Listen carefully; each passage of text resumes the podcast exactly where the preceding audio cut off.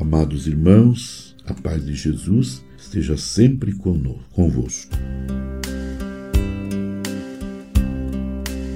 Continuando o discurso do Papa, a meditação do Papa Francisco do dia 15 de agosto de 2015.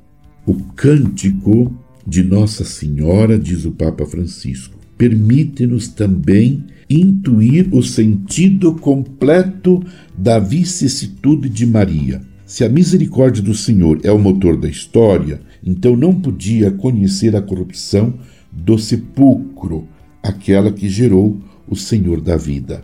Tudo isto não se refere unicamente a Maria. As maravilhas que o Todo-Poderoso realizou nela tocam-nos profundamente, falam-nos da nossa viagem da vida, recordam-nos a meta que nos espera, a casa do Pai. A nossa existência, vista à luz de Maria elevada ao céu, não é um perambular sem sentido, mas uma peregrinação que, apesar de todas as suas incertezas e sofrimentos, tem uma meta segura: a casa do nosso Pai que nos espera com amor. É bom pensar nisto. Nós temos um Pai que nos espera com amor e também a nossa mãe, Maria, está lá em cima e nos aguarda com amor. Mas, enquanto a vida passa, Deus faz resplandecer para o seu povo peregrino sobre a terra um sinal de consolação e de esperança segura.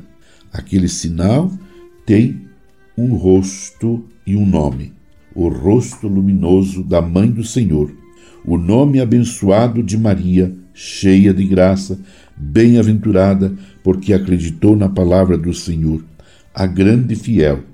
Como membros da Igreja, estamos destinados a participar na glória da nossa mãe, porque graças a Deus também nós cremos no sacrifício de Cristo na cruz e mediante o batismo estamos inseridos neste mistério de salvação.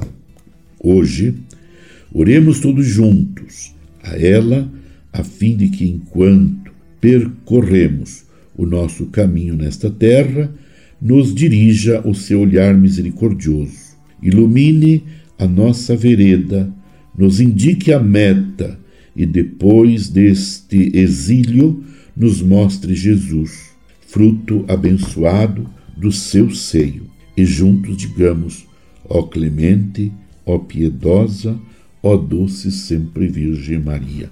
Meu irmão, minha irmã, permaneçamos unidos em profunda oração com Maria, a mãe de Jesus, intercedendo por toda a Igreja, pela sua santificação.